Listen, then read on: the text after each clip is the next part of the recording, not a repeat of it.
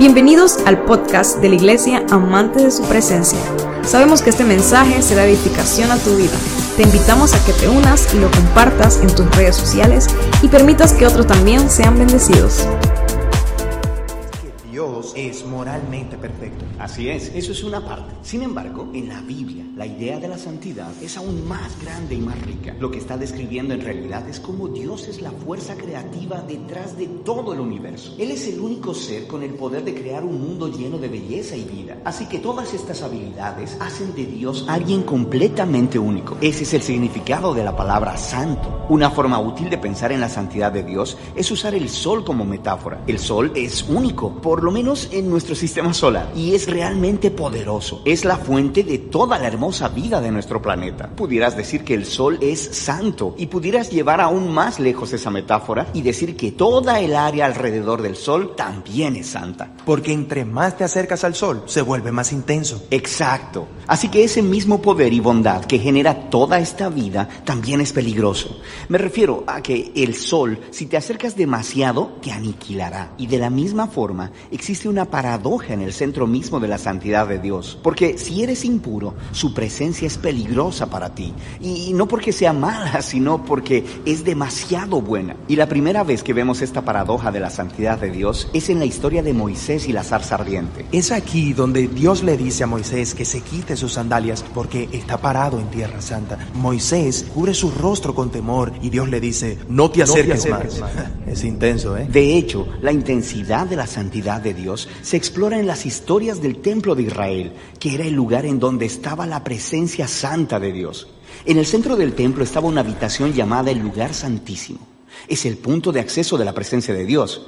Y ya seas un israelita viviendo en la tierra alrededor del templo o un sacerdote trabajando dentro del templo, estás cerca de la presencia de Dios, lo que es peligroso. Sí, eso es un problema. Pero ¿cómo se supone que funciona? Bueno, en la Biblia la solución es que tienes que purificarte. Así que es como ser moralmente puro. Sí, y eso es fácil de entender, pero la Biblia pasa mucho tiempo hablando sobre otra clase de pureza, el ser ritualmente puro. Este es un estado en el que te separas de cualquier cosa relacionada con la muerte, como tocar cosas como la piel enferma o incluso algunos fluidos corporales. Todas estas cosas te hacen impuro y hacerte ritualmente impuro no es necesariamente pecaminoso. Lo que es pecaminoso es entrar en la presencia de Dios cuando estás en un estado impuro. Esa es la razón por la que Dios le dio a los israelitas instrucciones muy claras para saber purificarse para que pudieran entrar al templo otra vez. De eso se trata el libro de Levítico. Cierto, pero no acaba ahí. Esta idea sigue desarrollándose, así que luego en las escrituras encontramos una historia muy interesante de un profeta llamado Isaías. Él tiene una extraña visión en la que se encuentra en el templo y está justo en la presencia de Dios. Él está aterrado. Él conoce las reglas. Él no debería estar ahí. Él tiene miedo de ser destruido. Y luego está esta extraña criatura llamada Serafín. Bastante extraña. Totalmente. Así que vuela con un carbón encendido y sella los labios de Isaías con el carbón. Y dice algo muy extraño. Es quitada tu iniquidad y perdonado tu pecado. Entonces, ese carbón encendido purifica a Isaías de alguna manera. Así es, y es sorprendente, porque normalmente si tocas algo impuro, eso te transmite su impureza. Pero ahora tenemos una nueva idea de que tienes un carbón, un objeto muy puro y santo, y eso tocó a Isaías y le transmitió su pureza. Isaías no es destruido por la santidad de Dios, es transformado por ella. Las implicaciones de esto son enormes. Pero hay un desarrollo más, esta vez de otro profeta, Ezequiel. Y él tiene esta visión donde él está parado en el templo y ve agua goteando del templo. Se convierte en un torrente luego crece hasta convertirse en un río profundo que comienza a fluir a través del desierto, dejando un rastro de árboles verdes detrás de él. Desemboca en el mar muerto, haciendo todo fresco, dándole vida. Así que en lugar de purificarte primero y luego entrar al templo, aquí la santidad de Dios sale del templo y purifica las cosas, dándoles vida. Pero, ¿qué significa todo esto? No lo sabemos hasta que conocemos a Jesús. Él dice que Él es el cumplimiento de todas estas visiones antiguas, pero de forma sorprendentemente nueva. Así que Jesús iba de un lado a otro tocando a personas que eran impuras, personas con enfermedades en la piel, una mujer con sangrado crónico o gente muerta. Y cuando Él las toca, su impureza debería transferirse a Jesús. Pero en lugar de eso, la pureza de Jesús se transmite a ellos y sana sus cuerpos. Jesús es como ese carbón santo en la visión de Isaías. Así es. Y Jesús dijo que Él era la encarnación humana de la misma santidad de Dios y que Él y sus seguidores eran ahora el templo de Dios. Así que a través de ellos la presencia santa de Dios puede salir hacia el mundo y traer vida y sanidad y esperanza. Así que esta es la razón por la que Jesús dijo que de sus seguidores correrían ríos de agua viva. Así que esa es la parte de la historia donde nos encontramos, pero ¿hacia dónde se dirige todo esto? Las últimas páginas de la Biblia terminan con una última visión de la santidad de Dios. Esta vez es la visión de un hombre llamado Juan. Y en esta visión vemos el mundo entero completamente renovado. La tierra entera se ha convertido en el templo de Dios y el río de Ezequiel está ahí, fluyendo de la presencia de Dios, inundando toda la creación, quitando toda la impureza y dando vida a todas las cosas. Bendiciones chicos, ¿cómo están? ¿Cómo se encuentran en el día de hoy? Amén, bien, me alegro mucho de tenerlos aquí en este lugar, de verdad es un privilegio estar aquí. Y bueno, vamos a empezar dinámicamente. Yo tengo por aquí un chocolate y yo me imagino, menos el equipo, ya si no, si nadie lo dice, bueno. Pero creo que no se logró escuchar el tema del video. Pero el que me dice cuál era el tema o de qué, cuál era la palabra en común en este video, se lleva este crunch. A ver, Amir levantó primero la mano. ¿De qué trata? Exacto. Ven, un aplauso para mí. Presta atención. Muy bien, muy bien. De nada, de nada. Amén, chicos. Bueno, sin más preámbulo, vamos a entrar de una vez al grano. Como dijo Amir, vamos a estar hablando acerca de la santidad. A ver. Y entonces a este tema yo le he puesto a esta enseñanza, porque no es prédica, yo no sé predicar Espero que con la ayuda de Dios ustedes puedan entender, pero antes de eso yo les voy a pedir que se me coloquen sobre sus pies y vamos a dar una pequeña oración para que sea el Espíritu Santo el que tome el control de todo. Amantísimo Señor y Padre Celestial, yo te doy gracias por la oportunidad que tú me das de estar en este lugar. Gracias Jesús porque tú eres el que nos ha traído, el que nos ha llamado Señor a servirte. En esta hora te pido que seas tú quien tome el control de esta enseñanza, que pueda quedar en las mentes de cada joven que se encuentra en este lugar. Padre, que puedas redarguir nuestros corazones, que así como tú me hablaste a mí, puedas hablarles a ellos. En el nombre de Jesús, amén y amén. Bien, chicos. El tema que yo le puse a, a, esta enseñanza, a mí me gusta ponerle temas así todos como raros, pero como originales, no sé cómo decirle. Pero hacerlo como de una manera que puedan comprender. Y el tema que le he colocado esta, a esta enseñanza se llama What is the problem? ¿Cuál es el problema? ¿Cuál es el problema? Como vimos en el video reflejado aquí, estaban hablando acerca de la santidad. Vamos a estar ondando todos estos en estas reuniones acerca de eso. Así que ustedes se preguntarán de que por qué hablan tanto y tanto y tanto. La santidad no solamente es para las personas adultas, también es para nosotros los jóvenes.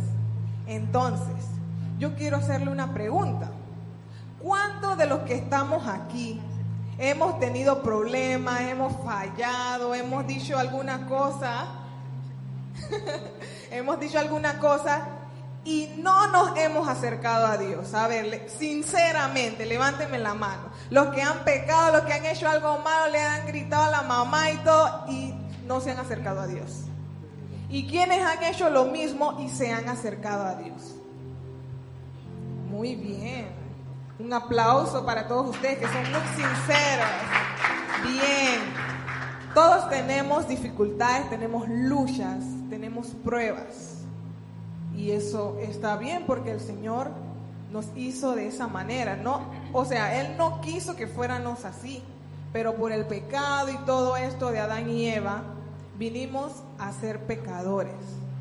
Pero el Señor hizo un sacrificio, como todos sabemos, que envió a Jesús para romper con esa ley y hacernos libres para Él. Entonces, el hecho de que nosotros seamos pecadores no quiere decir que vamos por ahí a andar de la vida loca, como se dice, pues. Porque el Señor, obviamente, Él perdona a la persona que con un corazón arrepentido se acerca a Él, como lo hemos visto en la palabra de Dios y todo. Y en el video que se reflejaba al inicio acerca de la santidad, ahí se pone un ejemplo de cómo el sol, ahí lo constituyen santo por el sentido de que es muy fuerte, es muy caliente, que cualquiera que se acerque a Él puede ser fulminado. Asimismo es Dios. Dios, ¿por qué creen que no podemos ver a Dios ahorita o que Él desciende aquí? Porque quedamos todos fulminados, porque Él es tan santo que creo que nuestros cuerpos, nuestra mente no podría resistir tanta santidad. Entonces ustedes dirán, pero eso de santidad, ¿eso qué es? Muy bien, vamos al término. Yo lo hice de una manera que todos podamos entender. Santidad, para mi concepto, es hacer lo que le agrada a Dios. No quiere decir si bien o mal, sino simplemente hacer lo que le agrada a Dios. Y obviamente lo que le agrada a Dios es hacer el bien. Pero para nosotros hacer lo que le agrada a Dios tenemos que tener algo muy fundamental, que es el amor.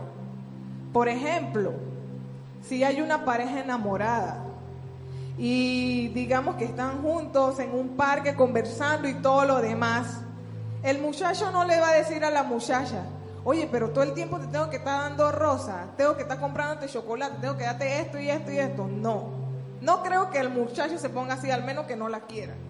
Pero creo que eso sería ilógico si se supone que la pareja se ama. Darían todo el uno por el otro. Entonces, por amor, el uno y el otro tratan de agradarse en lo que más se pueda. Pero si no hay amor, obviamente que no va a pasar esto. Lo mismo pasa en el caso de la santidad. Cuando nosotros tenemos un amor por Dios, nosotros vamos a querer agradarlo a Él. ¿Por qué? Porque Él dio su vida por nosotros. Él primero nos amó a nosotros. Antes que naciéramos, antes de que estuviéramos en este mundo, ya el Señor nos había amado y lo más interesante es que había pensado en nosotros. Entonces, la santidad es agradar a Dios. Pero hoy en día también hay otro concepto que muchas veces los jóvenes, nosotros, lo confundimos entre santidad y moralidad. Moralidad, yo lo definí que son relaciones que tenemos entre sí.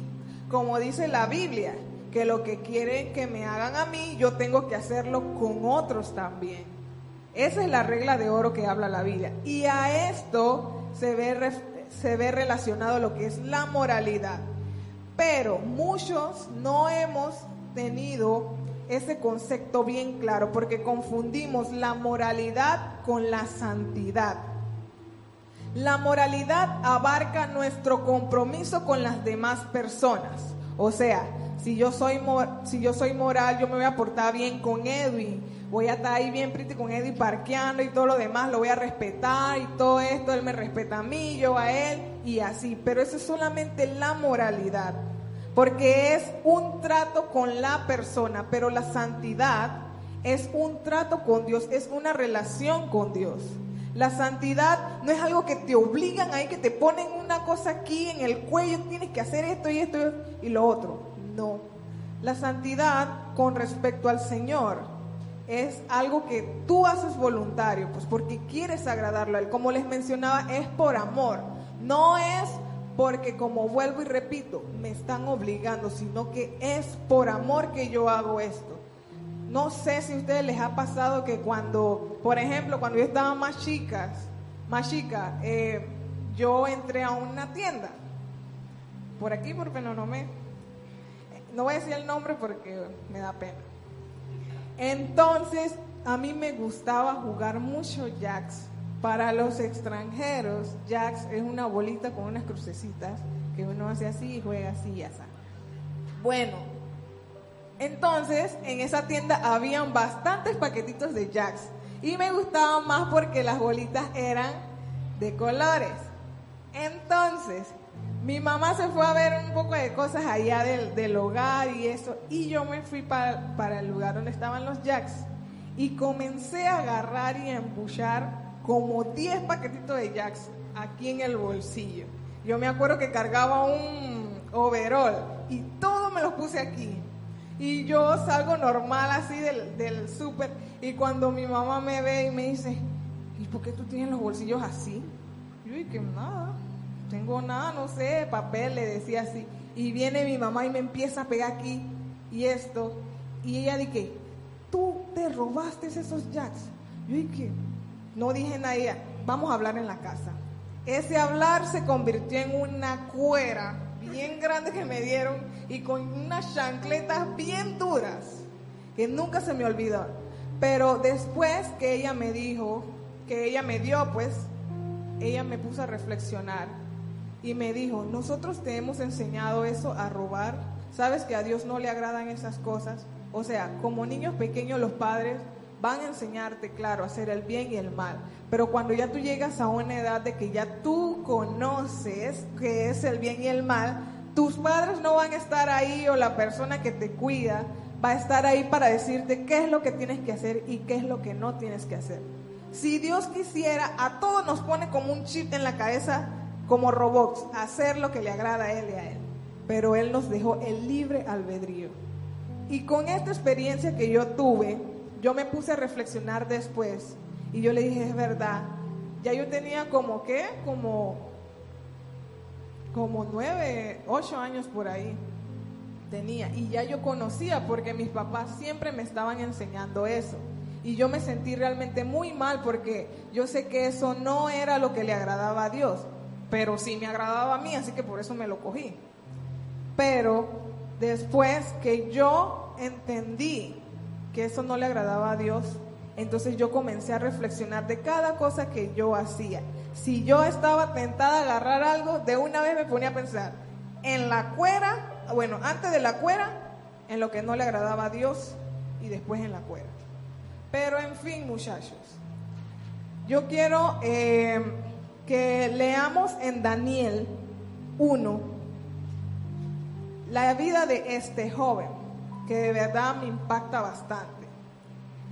Y en Daniel 1.8, si lo tienen por allí, si lo pueden ver en las pantallas, dice de esta manera, sin embargo, Daniel estaba decidido a no contaminarse con la comida y el vino dados por el rey. Le pidió permiso al jefe del Estado Mayor para no comer esos alimentos inaceptables.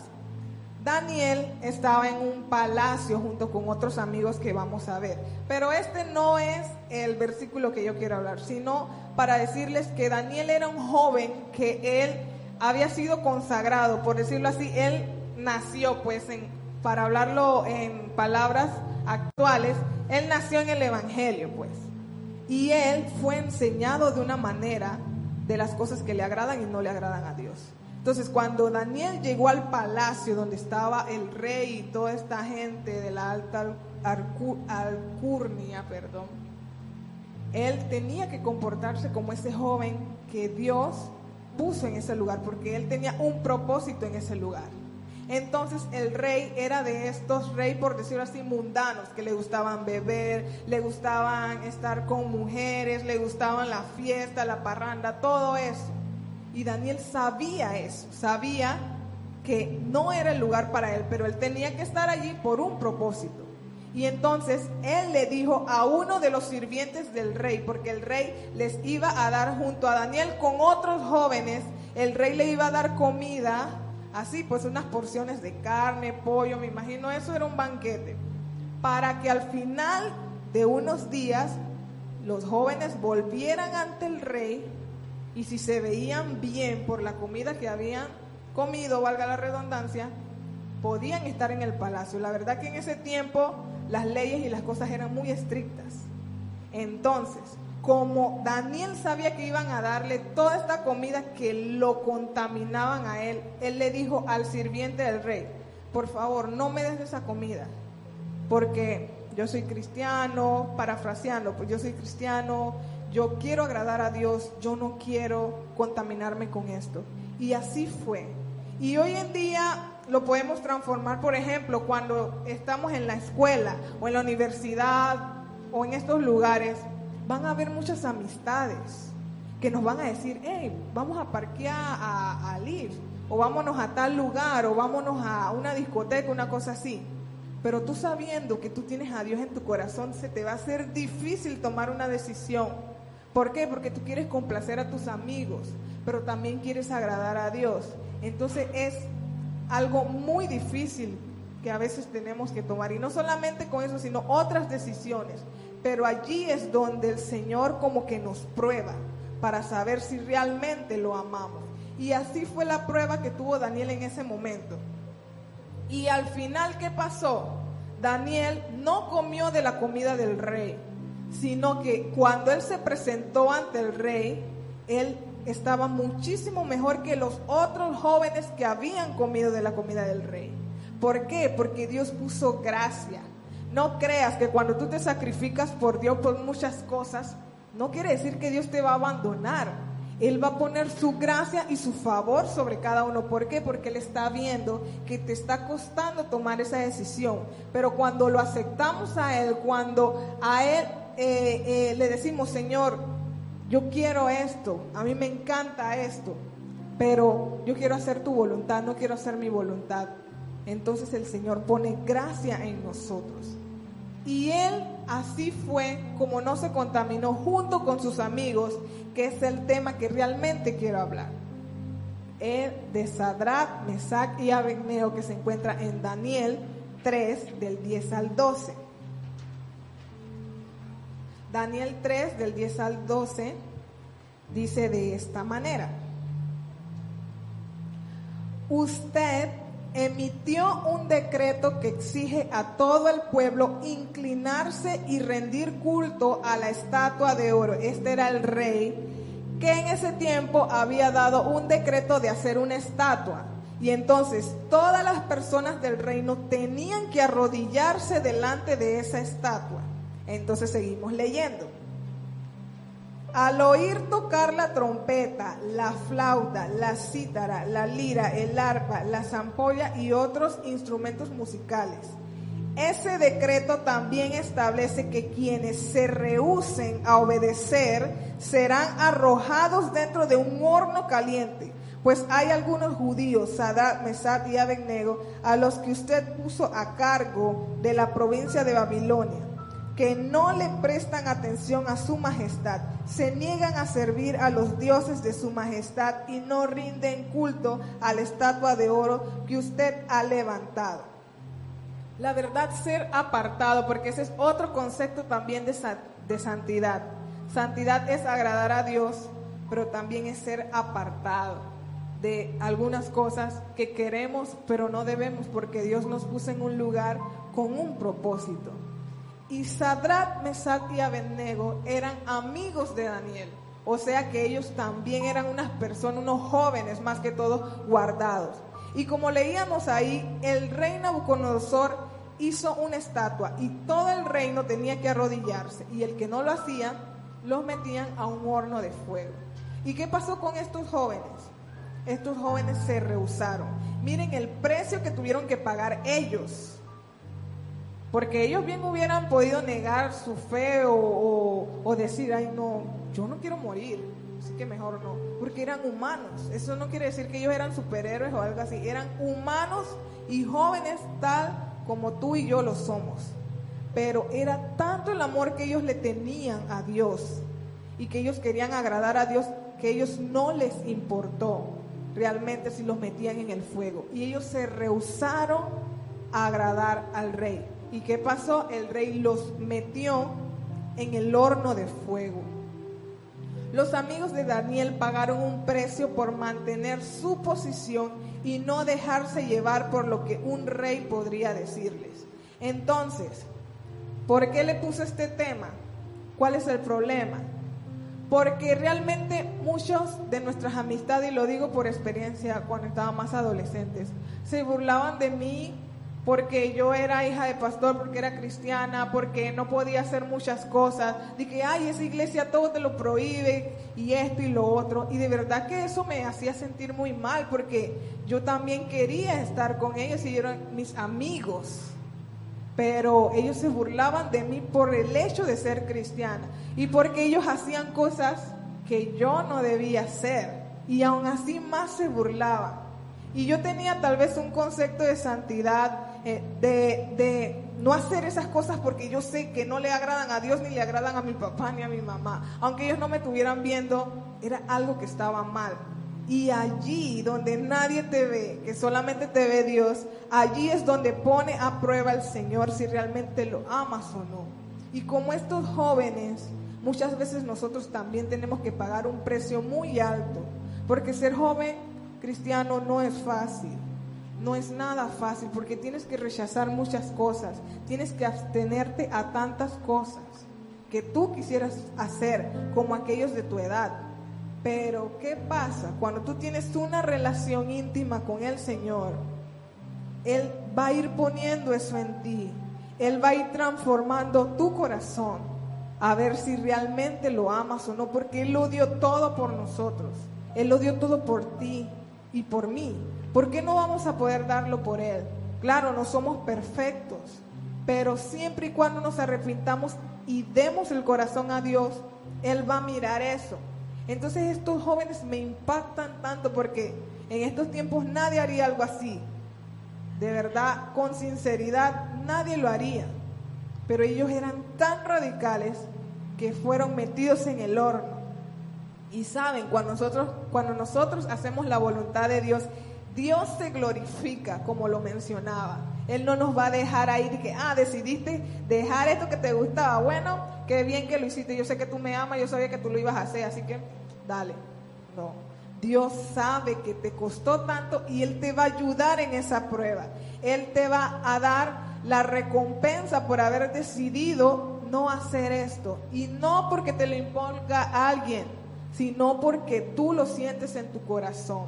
Entonces, en el versículo también de Daniel 3, que estaremos leyendo un par de versículos allí que dicen, en Daniel 3, del 21, que sigue esta historia, dice, cuando ya metieron a los jóvenes en el horno, dice, así que los ataron y los arrojaron al horno totalmente vestidos con sus pantalones, turbantes, túnicas y demás ropas. Entonces saltamos al versículo 23 que dice, de esa forma Sadrach, Mesach y Abednego, firmemente atados, cayeron a las rugientes llamas el versículo 24. De pronto Nabucodonosor, lleno de asombro, se puso de pie de un salto y exclamó a sus asesores, ¿no eran tres los hombres que atamos y arrojamos dentro del horno? Sí, su majestad, así es, le contestaron. Miren, gritó Nabucodonosor, yo veo a cuatro hombres desatados que caminan en medio del fuego sin sufrir daño. Y el cuarto hombre parece un dios. Y el versículo 26 dice, entonces Nabucodonosor se acercó tanto como pudo a la puerta del horno en llamas y gritó, Sadrat, Mesad y Abednego, siervos del Dios Altísimo, salgan y vengan aquí. Así que Sadrat, Mesad y Abednego salieron del fuego. Entonces los altos funcionarios, autoridades, gobernadores y asesores los rodearon y vieron que el fuego no los había tocado, no se les había chamuscado ni un cabello, ni se les había estropeado la ropa, ni siquiera olían a humo. Wow. Wow, wow. ¿Cómo es Dios, con las personas que le agradan. Y como les estaba comentando, ¿por qué le puse este título? Porque ¿cuál es el problema con que tú y yo seamos jóvenes de Dios? ¿Cuál es el problema con que queramos agradar a Dios en medio de un mundo que se está perdiendo? Por eso es importante que cada uno de nosotros, con un compañero, con una persona que tengamos al lado, le hablemos de Jesús. No le vamos a hablar, claro, tienes que ser santo, que no sé qué y esto. No. Simplemente decirle, Jesús te ama. ¿Por qué? Porque un día, muchachos, todo esto va a pasar. ¿Y qué va a quedar? Vamos a estar delante del trono del Señor y ¿qué le vamos a decir? Ah, yo fui joven y no tenía tiempo para esto. Ese día no va a haber excusas. ¿Por qué? Porque Dios nos da la oportunidad a cada uno de nosotros para arrepentirnos, para hablarle, para vivir en esa relación con Él. Ahorita estamos en el tiempo de la gracia y tenemos que aprovechar de que Él, aún como dice su palabra, no ha retardado su venida para que nadie se pierda. Eso también, ese es un pensamiento de santidad, saber de que tú quieres arreglar tu vida, de que tú quieres hablarle a otras personas de Jesús, que Él quiere llegar a tu corazón y transformarlo, transformar a tu familia o a un ser querido o, o a alguien que tú quieras. Pero ese es el trabajo que el Señor quiere hacer. Pero todo esto se da cuando tenemos una relación con Dios y ahí vamos a desarrollar la santidad, que como vuelvo y repito, no es hacer cosas que, que yo sé que esto es malo, ay, no lo voy a hacer como con una psicosis y una cosa porque somos humanos y vamos a fallar, sino que tú estés consciente de que, chus, eso me gusta, que no sé qué, pero yo voy a agradar a Dios mejor porque yo sé que Él tiene algo mejor porque yo sé que si yo hago esto, Él en algún momento me va a recompensar. Yo sé que si yo hago esto, yo estoy ganando un escalón al cielo. ¿Por qué? Porque el Señor ve el corazón de cada uno de nosotros. Fallamos, sí, caemos, sí.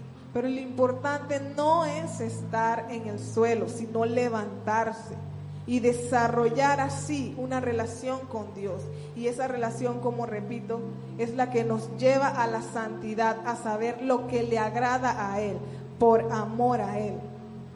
Y finalmente, puedo decir que a nadie, no importa que se burlen de cada uno de nosotros, eso no es un problema, es un problema el día que venga Cristo ¿Y ellos qué harán? No queremos que se pierdan porque son almas que el Señor quiere salvar. Pero ¿cuál es el problema en que tú sigas los caminos del Señor? Háblale a tus amigos, diles, háblales de Jesús. Y si ellos quieren decidir por Jesús, amén. Y si no, sigue orando por ellos, porque ese es el trabajo de cada uno de nosotros, orar por ellos. Y Dios los va a traer, Dios de alguna manera los va a tocar porque todos tenemos un propósito, un plan aquí. Y en conclusión puedo decir que no sea un problema agradar a Dios en el sentido de que estamos propensos a fallar. Pero lo importante, chicos, y lo valioso es no rendirse, como les decía. Lo moral tal vez solo te lleva a lo terrenal. Como mencionaba, lo moral es la relación que tenemos entre nosotros mismos. Pero la santidad te lleva a lo eterno. Agradar a Dios, como dije, te va a llevar a una recompensa celestial que no va a ser pagada aquí, sino en el cielo. Además de eso, ¿cuál es el problema que seas diferente? Tal vez no a todos le agrades, pero a Dios, al Espíritu Santo y a Jesús le agradas. Y eso basta y sobra. No necesitas la aprobación de nadie, solamente de Dios y tus padres, obviamente. ¿Por qué? Porque el único que te va a recompensar es Jesús. ¿Y cuál es el problema? Si moralmente cumplo con la palabra que dice, debo hacer el bien a mi hermano así como quiero que me lo hagan a mí. Claro, ese es un mandamiento importante, pero no debemos conformarnos con eso. Nosotros debemos de establecer una relación con Dios siempre, en todo momento, aunque sea cinco minutos al día, dile, Señor, yo quiero acercarme cada día más a ti. Yo quiero, Señor, Dios, que tú santifiques mi corazón. Como en el video había un profeta que se llamaba Isaías. Él no era el profetazo, el más perfecto, no. Él no lo era. Pero ¿qué pasó? El Señor puso carbón encendido en sus labios. ¿Y qué pasó? Se purificó, el Señor lo purificó porque a Dios no le importa si tú estás demasiado sucio. Él quiere que tú te acerques a Él para que pueda limpiarte. Ninguna impureza puede traspasarse a Él porque Él es la vida, Él es el poder. Pero lo que nosotros hagamos él lo echa al fondo del mar siempre que nos arrepentimos y nos da un corazón nuevo, nos da una relación íntima con Él y así desarrollamos la santidad. Así que joven, que no sea un problema que tú seas diferente, sea original en este mundo. Como yo, a mí me gusta siempre usar cosas locas, como por ejemplo el labial que tengo, eh, ser diferente, pues muchas cosas de verdad, porque a veces a mí no me interesa lo que la gente piense no me importa. Después que uno se sienta bien con Dios y con uno mismo, las opiniones y los comentarios de las personas son un cero a la izquierda. Uno tiene que enfocarse en que lo que tú hagas agrade a Dios. Y cuando tú agradas a Dios, las cosas que están alrededor tuyo van a tornarse positivamente.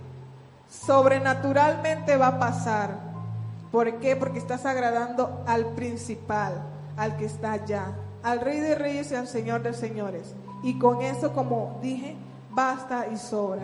Así que joven, yo te dejo con esta pequeña meditación, con esta pequeña enseñanza, que agradar a Dios es lo mejor que podemos hacer, aunque cueste, aunque nos estemos raspando, por decirlo así, tendremos una recompensa grande. Y como jóvenes debemos dar ese ejemplo a otros también, para que puedan así ver en nosotros la luz de Cristo, porque eso es lo principal, hablarles de Jesús, pero también que ellos vean en nosotros esa luz. Así que yo te voy a pedir allí donde tú te encuentras, que inclines tu rostro, cierres tus ojos y le digas, Señor, yo quiero desarrollar una vida íntima contigo, quiero desarrollar una relación estrecha contigo, porque tú me amaste a mí primero. Yo quiero desarrollar esa santidad en mi corazón, que no sea un problema que yo ande por la calle pregonando tu palabra, que le hable a otros, porque la recompensa está en ti, Señor. Ayúdame cada día. Dile, Señor, ayúdame a hablarle, Señor, a otros. Ayúdame a vivir esa vida que tú quieres, que te agrade a ti, que sea como olor fragante, dice su palabra. Y aunque nuestros pecados quieran venir a torturarnos y todos los demás, Él los limpia, Él los quita, porque su poder es grande. Señor, en esta hora yo te pido, Padre, que trates con la vida de cada uno de estos jóvenes que están en este lugar, Señor. Que tal vez no somos perfectos, que tal vez tenemos muchas fallas, Señor, pero tratamos de agradarte cada día. Queremos servirte en todo momento, queremos hablarle a otras personas de ti, Señor, porque un día tú vas a volver y tú vas a venir por un joven, por una iglesia, mejor dicho, santa y pura, Dios que ese concepto de santidad esté en nuestros corazones, que esté en nuestra mente en todo momento. Yo te lo pido, Señor, que seas tú quien trate con cada joven que está en este lugar y aquella persona que ha venido por primera vez o que nos ve por primera vez a través de las redes. Si quieres aceptar al Señor, puedes hacer esta pequeña oración conmigo y decir, Señor Jesús, yo te agradezco por las cosas que tú me has dado, Padre. Reconozco que he fallado. Reconozco que no te he agradado. Te pido en esta hora que entres a mi corazón, que transformes aquella oscuridad que hay allí, que rompas todo lo que no te agrada y que traigas tu santidad a mí. Límpiame, hazme tu hijo y que yo pueda recibirte como mi único Señor y como mi único Salvador. Te lo pido, Señor. Gracias por venir a morar en mi corazón que yo pueda hablarles a otros de ti. Si has hecho esta oración, permíteme orar por ti. Y Padre, en esta hora te pido, Señor, que donde quiera que se encuentre cada joven que ha estado escuchando este servicio y aún los que están aquí, Padre, que seas tú quien traigas esa, esa gracia sobre cada uno de ellos, que puedan tener un concepto de ti, Señor Dios, del que se debe tener, que puedan, Señor, agradarte con todo lo que hagan, Dios, y que en cada momento de que fallan, Señor, seas tú con tu mano bondadosa, extendiéndola para que puedan levantarse y seguir. Te pido en esta hora, Padre, que tú los guardes, que tú los cuides en todo momento y que puedan desarrollar esa relación íntima contigo. En el nombre de Jesús te lo pedimos, Señor. Amén y amén.